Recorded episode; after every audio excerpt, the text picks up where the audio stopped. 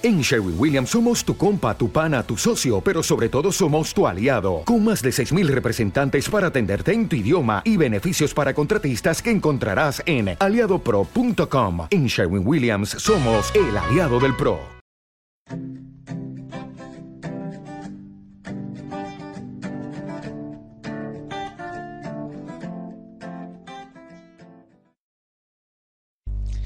El proceso de seducción o de cortejo eh, sigue una secuencia predecible de cinco pasos por las que todos eh, pasamos cuando conocemos a una persona que nos interesa. Seguramente te vaya a ver muy reflejado, muy reflejada en este proceso, entonces también que te sirva de reflexión para ver en qué punto, en qué paso te has quedado en muchos de esos procesos que, que has deseado iniciar, pero que no has iniciado. Date cuenta, siempre estamos aquí hablando desde el mismo punto de vista, ¿no? De la limitación, ¿no? Del quiero pero no he podido, ¿no? Ya sabes que este curso va a servir para, para darte herramientas para conseguir aquello que hasta ahora no has conseguido, pero para lo que estás capacitado o capacitada. Entonces, fíjate primero, eh, como parte de esa identificación de los obstáculos que te frenan, en qué paso del proceso te has quedado muchas veces atrancado o atrancada. El paso uno es un paso que damos todas las personas. Nos guste o no a alguien, simplemente con que nos interese, nos llame la atención una presencia. Establecer el contacto visual con otra persona.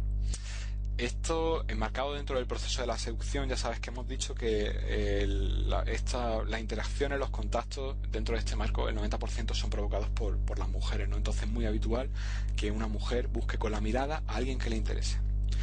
Si encuentra a alguien que le interese, eh, para que esa persona se dé por enterada, eh, eh, date cuenta hasta qué punto los hombres nos bloqueamos o obviamos señales que, son obvias, ¿no? Sobre todo ya cuando, cuando tiene un poco de experiencia, ¿no? Es necesario que para que un hombre se dé cuenta que una mujer le mira, que al menos esta mujer pose su mirada en él durante al menos 5 segundos, ¿no? Para que él tenga la percepción, la conciencia de que no ha sido una mirada fortuita o que está mirando a otra persona. Sin embargo, con esto no es suficiente porque además de media es necesario que aproximadamente este proceso, esta mirada de 5 segundos se repita unas tres veces. Hay personas con las que a la primera vez basta y hay personas con las que la media sube mucho y hacen falta 5, 6, 7 observaciones para que esa persona se dé cuenta.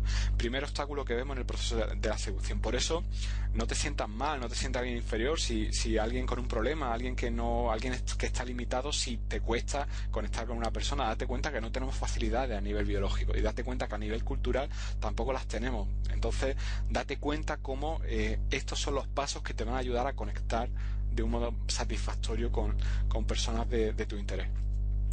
El segundo paso, una vez que hemos eh, establecido contacto, contacto visual con esa persona que nos interesa, en este caso, este ejemplo de esta chica que ve a esa persona de su interés, ella sonríe levemente para indicar al hombre que puede acercarse. ¿no?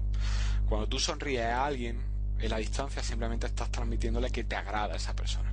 Date cuenta lo sencillo que es esto, ¿no? Si lo extrapola, por ejemplo, cuando ve a un ser querido tuyo y le sonríe a lo lejos. Perfecto, esa persona sabe que eres de, eres de su agrado. Sin embargo, en un ámbito de seducción, es muy probable que esto tampoco valga para que tú conectes con una persona en caso de que sea hombre. Porque muchos hombres no interpretan adecuadamente esta señal y dejan aquí el proceso. Simplemente, eh, yo he visto casos de personas, de hombres que, de decir, esa chica te está sonriendo y ese hombre obviar, no darse cuenta, como si hubiera un punto ciego, no darse cuenta de esa, de esa mirada, de esa sonrisa. Obviamente, ese hombre si no interpreta esa señal, esa chica deja de sonreírle. A nadie le gusta sentirse invisible o sentirse no correspondido por algo. Por tanto, el proceso aquí se corta. Sin embargo, es posible que este proceso continúe. Es decir, tú te fijas en alguien, le muestras una sonrisa y esa persona capta el mensaje. Entonces, ¿cuál sería el siguiente paso?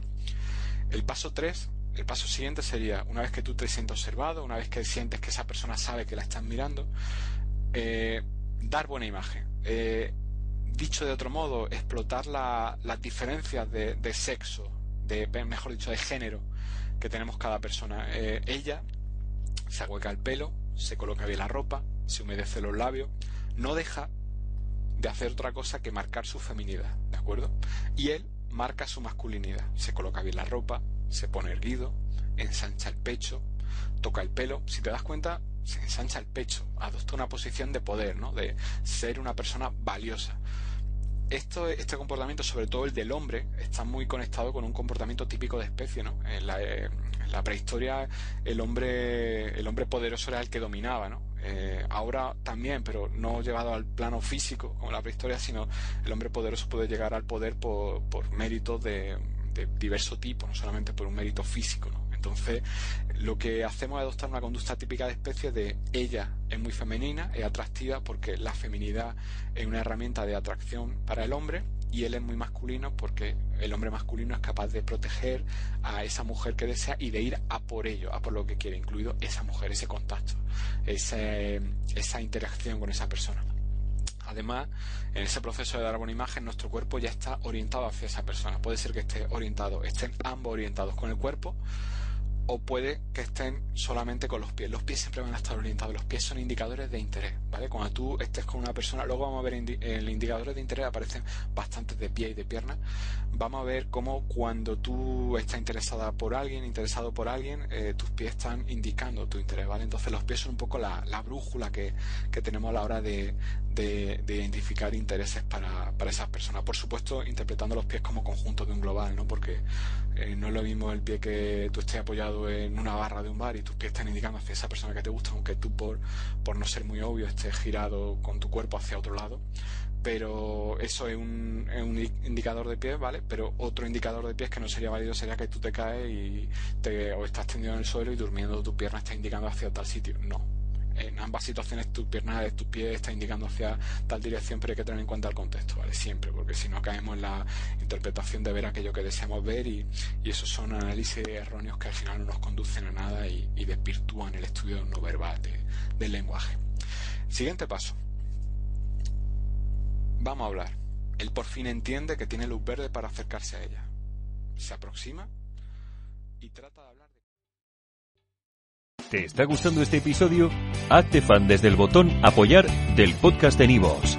Elige tu aportación y podrás escuchar este y el resto de sus episodios extra. Además, ayudarás a su productor a seguir creando contenido con la misma pasión y dedicación.